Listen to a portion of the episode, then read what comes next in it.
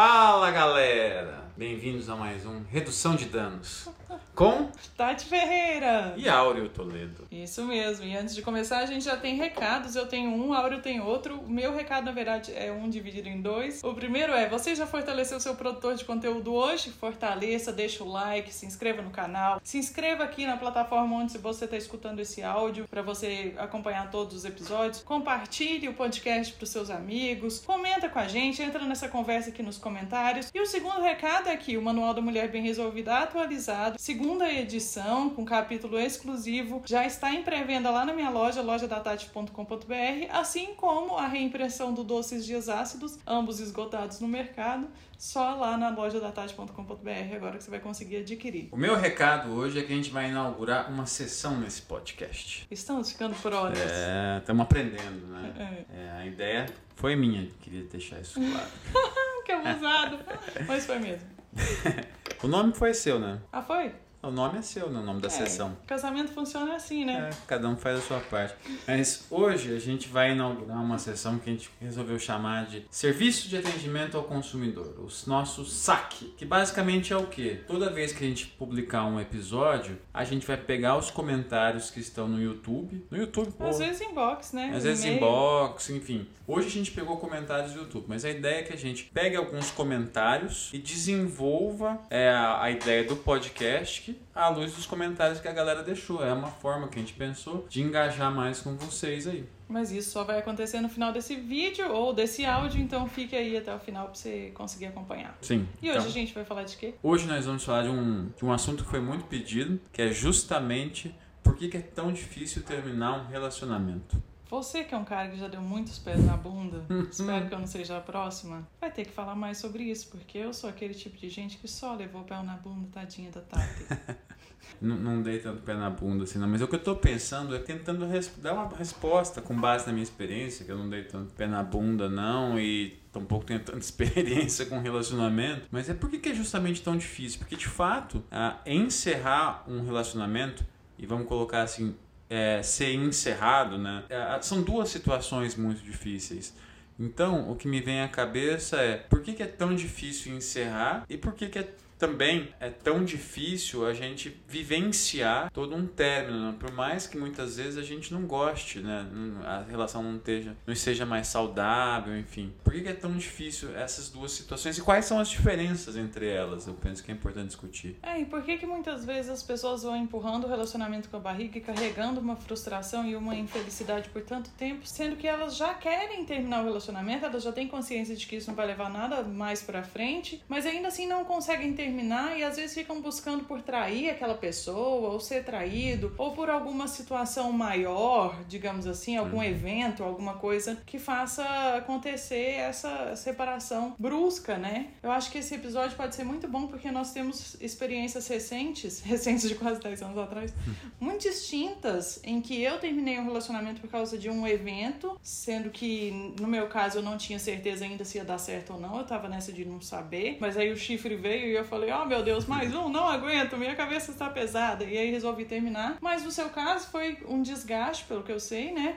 De alguns meses, anos, talvez, que te levou num ponto em que vocês chegaram à conclusão que não era mais saudável para nenhum dos dois ficar junto. O que não é comum no- na minha concepção. E aí a galera que tá assistindo pode inclusive contar pra gente aí se essa é a visão que eles têm também, porque às vezes é só eu que penso dessa maneira, né, a minha perspectiva, de que a grande maioria dos términos se dão a partir de um grande problema, uma grande questão e não pelo simples desgaste em si. Conta a sua experiência pra nós. Eu- me preocupo muito nesse momento em tentar diferenciar situações. Uma é porque que é tão difícil terminar e a outra é porque também é tão difícil levar um pé na bunda, né? E aí eu acho que tem uma constatação óbvia a ser feita, né? Você tá envolvido num relacionamento, você tem sentimentos pela outra pessoa, então, é, isso vai ser difícil em qualquer uma das situações. Tanto é se você tem que terminar, quanto é se você, a pessoa, outra pessoa termina com você. Onde é que eu vejo que começam as diferenças aí? E por que, na minha opinião, não sei se, se o nosso web espectador vai concordar, eu acho muito mais difícil terminar um relacionamento do que você levar um pé na bunda.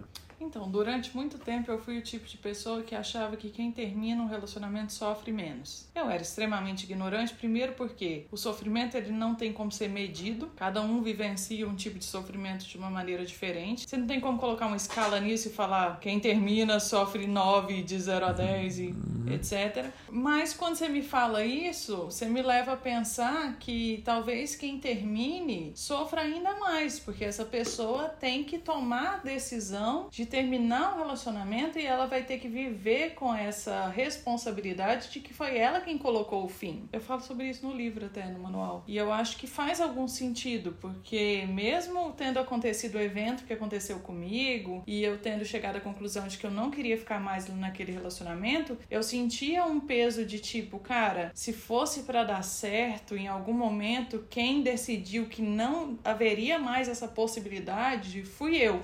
Então eu sou a responsável, sabe? Não acho que isso caracteriza algum tipo de sofrimento a mais, porém acredito que existe uma carga maior de uma outra maneira. Talvez não seja um sofrimento, mas sim uma sensação de responsabilidade, culpa, talvez. Porque é comum também quando a pessoa termina um relacionamento, o outro vir falando: não, me dá uma chance, vamos tentar fazer funcionar e tal. E quando você tá certo de que aquilo não tem mais futuro, você vai continuar batendo nessa tecla do não, não quero, não vai rolar. Então é um negócio que vai sendo pisoteado, parece. Eu penso o seguinte, eu acho que a primeira diferença, né, é, digamos assim, a, a, existem muitos sentimentos que envolvem o término, né? Tipo, muitas vezes esses sentimentos se sobrepõem uns aos outros, mas penso eu que é, quando você termina, dois sentimentos, acho que tipo aparecem mais, né? Pelo menos no, no, na, com base na minha experiência, né? O primeiro é o sentimento de culpa, né? Porque quer queira ou quer não, a, a, ainda que o outro a outra pessoa do relacionamento, ela em alguma medida, ela, ela possa ter feito alguma coisa para te magoar, é, ou a outra pessoa do relacionamento é uma pessoa com quem é, você viveu uma história, a despeito dessa história não tá boa agora, é, você tem um carinho por ela, então acho que o sentimento de culpa advém do fato de que você tá magoando uma pessoa por quem ou você já nutriu um sentimento muito bacana, ou você ainda nutre um sentimento muito bacana por conta do histórico, né? Então tem o, o sentimento é, de, de culpa e um, um, um às vezes para algumas pessoas acho que também tem um, um sentimento de fracasso. Eu fracassei, né? não deu certo, eu lutei, lutei, lutei e não deu certo. Quando você é, as pessoas terminam com você, aí eu acho que o sentimento que predomina, se você não está esperando, é o de rejeição. Sim, sem dúvida. É, aí você se sente rejeitado, você quer entender é, o que está acontecendo, por que, que a, a, situação chegou a esse ponto. É, eu acho que as diferenças entre essas circunstâncias, elas, elas, se a gente quiser tentar explicar, separar elas, tem o predomínio de sentimentos, né? Então, por que, que você de um, é tão difícil terminar de um lado e que é tão duro você é, tomar um pé na bunda, né? Eu acho que não só quando a pessoa não está esperando. Acho que a sensação de rejeição ela vem independente de você já estar tá prevendo ou não. Mesmo quando, por exemplo, a pessoa, vamos continuar usando o exemplo da traição, ela traiu e a outra descobriu e resolveu que não vai continuar isso, eu acho que o sentimento de rejeição ele ainda existe, porque em algum lugar deve que essa pessoa achou que ia sair lesa e que ia continuar dando certo e tal. Eu acho que você respondeu os motivos pelos quais às vezes é tão difícil você terminar um relacionamento que simplesmente está desgastado. Uhum. Que é ter que lidar com a responsabilidade com o fracasso e com a culpa de ser a pessoa que tomou a decisão. Às vezes, quando você tem um grande evento, tipo, não, essa pessoa foi desonesta comigo, ou ela fez algo inaceitável para mim, ou ela tá me tratando com desrespeito ou qualquer coisa parecida, você tem uma justificativa que vai ser mais aceita até por você mesmo quando você estiver nas beds, chapado no, na balada, querendo ligar pro seu ex, e aí você vai pensar: não, mas ele foi desrespeitoso comigo aquele dia, eu não posso ligar para ele. Quando é só um desgaste, acho que ainda fica aquela sensação de: não, mas a gente pode tentar fazer isso funcionar, essa pessoa pode ser ajustada, a gente pode ajustar esse relacionamento, e por causa disso a pessoa vai levando isso, por causa do carinho, da afinidade. Muitas vezes por causa do que foi construído junto, né? Sim. Financeiro. Eu acho que várias coisas aí pesam muito. Eu acho que um dos, uma das grandes questões envolvendo. Vamos pegar a primeira parte da, da divisão, né? quando você termina, eu acho que uma das grandes questões que pesam muito é além do que eu já comentei aqui com relação a você se sentir fracassado e a culpa que você sente quando você termina, tem o que você justamente falou aí, é, é a questão da responsabilidade. Porque vai você se sente culpado porque você é em última instância, você foi o responsável, né? É você, digamos assim, deflagrou o processo aí de término.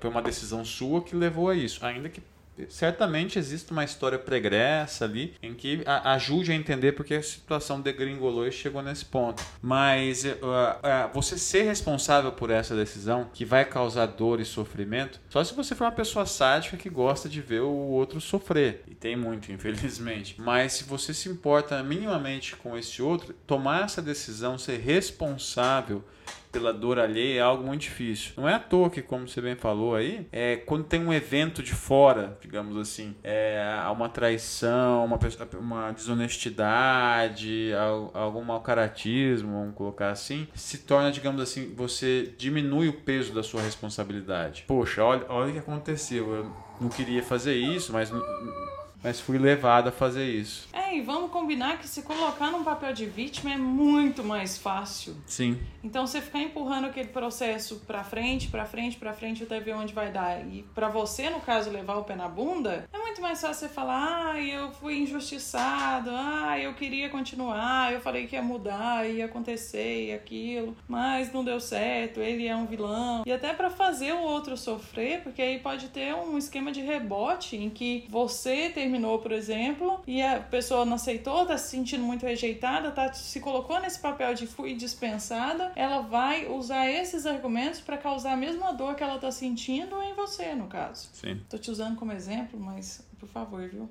Chega de termos. Tô brincando. É, não, terminar um relacionamento, eu acho que é uma das piores coisas que eu passei na vida, não desejo isso para ninguém, não.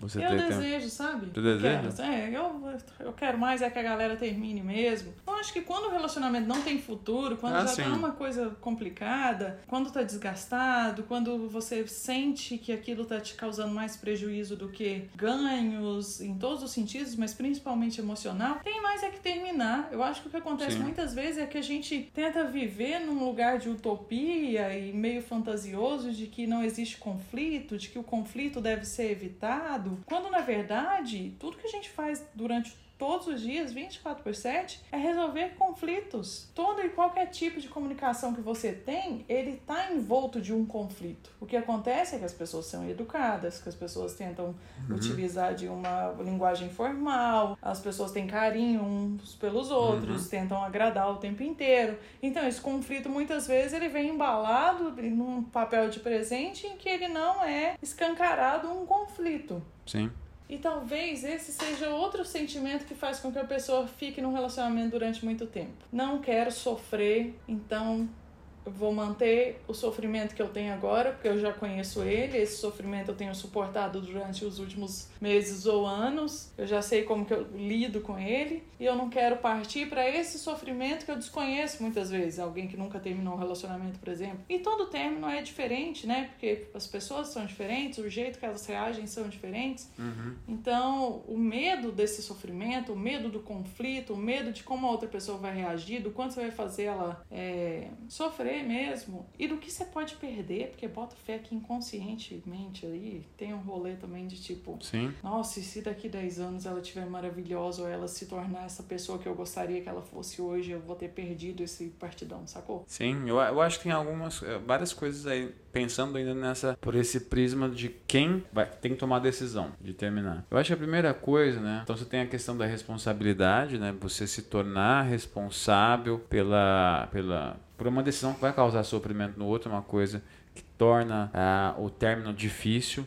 Outra coisa é, digamos assim, penso eu, que torna a situação mais difícil ainda, é a falta de perspectiva é, do que vem depois. Uhum, totalmente. Né? Porque muitas vezes a gente está num relacionamento, ele pode estar tá ruim, ele pode não estar tá andando, mas ele te permite é, fazer projeções sobre o que, que vai vir, né? Tipo, ah, não tá bom agora, mas quem sabe se eu aguentar mais um pouco, então vamos empurrar com a barriga e tal. Mas é, agora a, a, penso assim que a situação se torna insustentável quando você começa a deixar de ter perspectiva com o relacionamento que você tá e você passa a conseguir, digamos assim, prospectar, ver o que, que você vai alcançar a, a, tão logo você saia do relacionamento. Aí, acho que a, a pessoa começa a colocar na balança: é, se eu ficar aqui, acho que eu vou sofrer mais do que se eu sair. Se eu sair, vou, vou sofrer, e aí, mas depois eu vou viver melhor, vou para uma situação, vou para uma perspectiva. Eu, eu ganho um, um outro tipo de perspectiva do que eu tô. Então eu acho que é, isso é o fundamental para chegar ao momento em que a pessoa banca a sua decisão, assume a responsabilidade, sabe que vai causar sofrimento, mas pelo menos tenta fazer isso de forma responsável, né? E você considera que quem banca a decisão é quem chega e termina?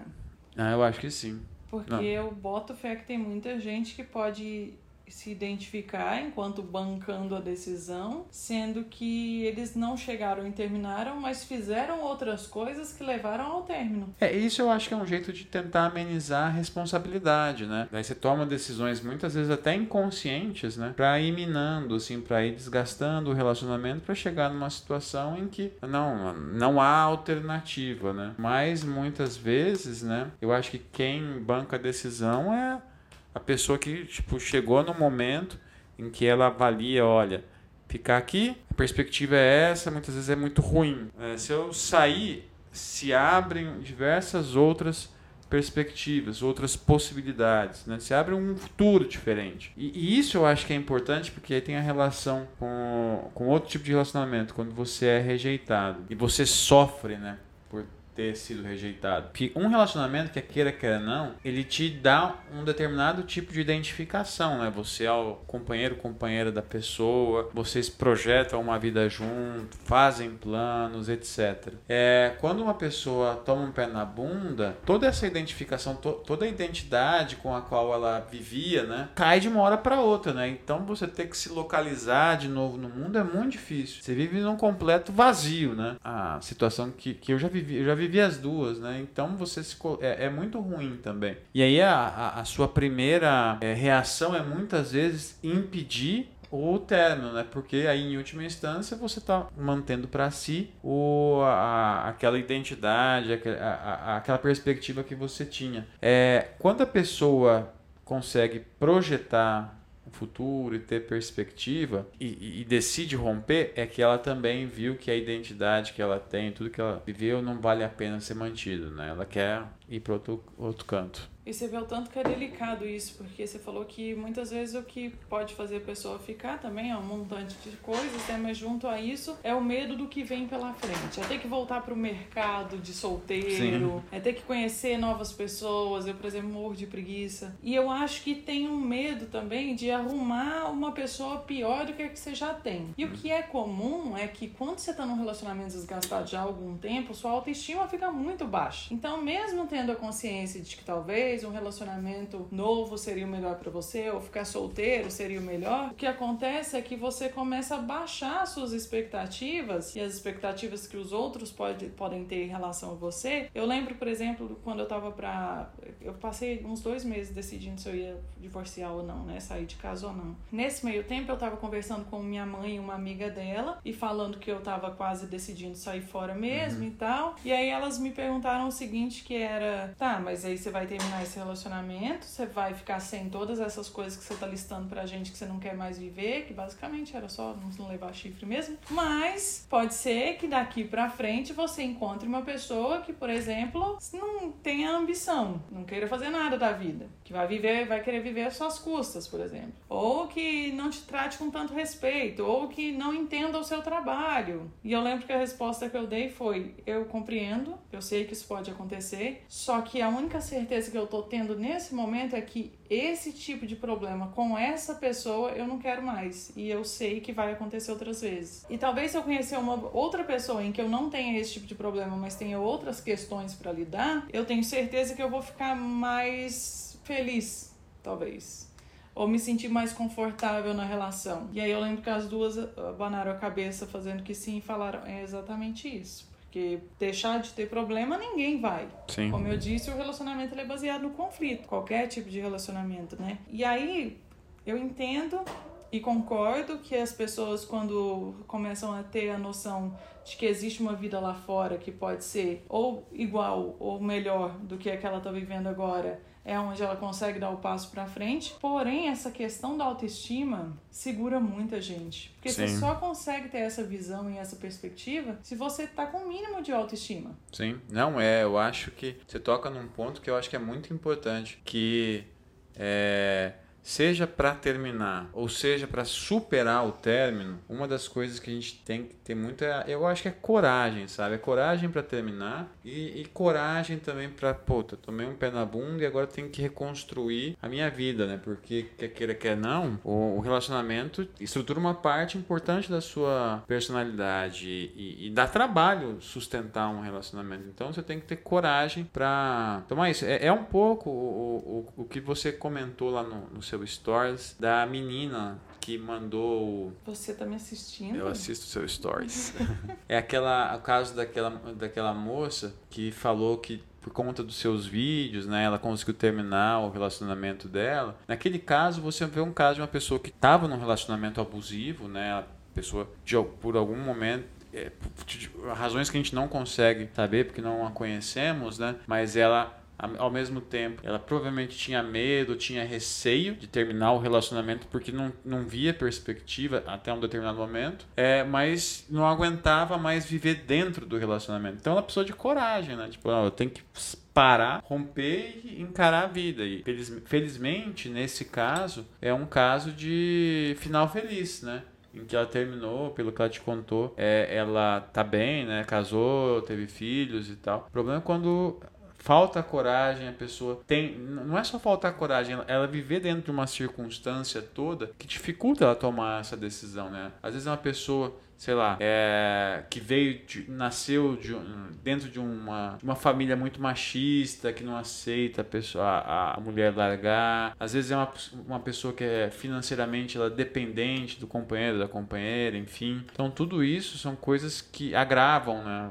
Você tomar a decisão de romper. É, às vezes até é dependente emocionalmente, né? Porque às vezes a pessoa tá tão entranhada naquela relação em que, ah, hoje ele me odeia e me trata mal, mas é amanhã e depois de amanhã ele vai me tratar como se eu fosse a melhor mulher do mundo, que ela não, não consegue sair dessa e ela acha que todo relacionamento é assim, que é assim mesmo que acontece e vai seguindo. E foi bom você ter falado, porque eu tava querendo fazer uma pergunta que é mais direcionada para quem ouve a gente do que para nós mesmos, mas fique à vontade para responder, que é então, quem empurra um relacionamento com a barriga e não termina sabendo que ele tá mal é um covarde. Essa é boa. Eu, eu, eu penso que sim né? Mas ah, ah, nunca dá para generalizar. A primeira coisa que a gente não vive, não, não, sabemos das circunstâncias de todos os relacionamentos. Não dá para também saber qual que é a, a, a fonte dessa covardia, né? Porque a gente pensa covardia que é uma uma característica da pessoa, mas às vezes ela está dentro de um ambiente que não facilita também, né? Dentro de um relacionamento em que ela se vê extremamente dependente do outro. Mas assumindo por um momento, né?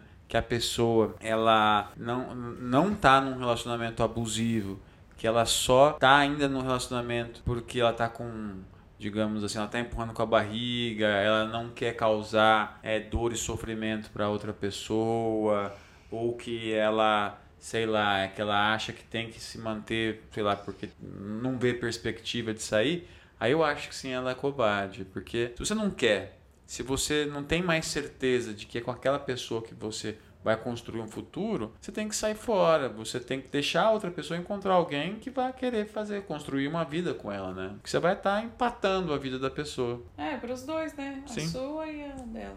Então chegamos à conclusão de que há sim vida após término de relacionamento. E eu acho que se você está num relacionamento infeliz, pode ser que você termine hoje e não vai ficar feliz daqui dois meses, talvez daqui seis meses, a gente nunca sabe, talvez um ano. Porém, a felicidade é garantida com o término e às vezes estando no relacionamento bosta e mantendo ele bosta, ela não é garantida. Eu acho que só tenho mais uma coisa para acrescentar. Eu acho que a gente tem que ter em consideração que é por mais difícil que seja, a gente tem condições de mudar a, a, as circunstâncias em que a gente vive. Pode ser muito difícil, pode ser que você tenha que pagar um pedágio muito grande para mudar, você está indo nessa direção, mudar para outro caminho. Mas é possível, dentro das, das circunstâncias em que cada um vive, eu acho que a gente tem uma margem de manobra para tomar uma decisão e bancar ela, né? Então, eu penso que com base nisso a gente pode ter, levar, ter em mente que sim, é possível terminar e portanto, que é possível construir uma vida depois de um término. Esse é o momento do saque? Esse é o momento do saque. A gente Léo, deixa, deixa pro saque.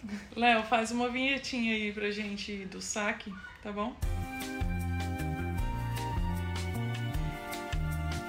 Então agora damos início ao nosso serviço de atendimento ao consumidor, o nosso saque aqui do redução de danos. É, eu trouxe dois comentários hoje para a gente debater sobre o tema do vídeo passado. O tema do vídeo passado foi ciúmes. Para uhum. quem não, não se recorda, a gente discutiu sobre ciúmes. Vou fazer agora, tô pegando o jeito. Olha aqui no card. Meu lado esquerdo é esse.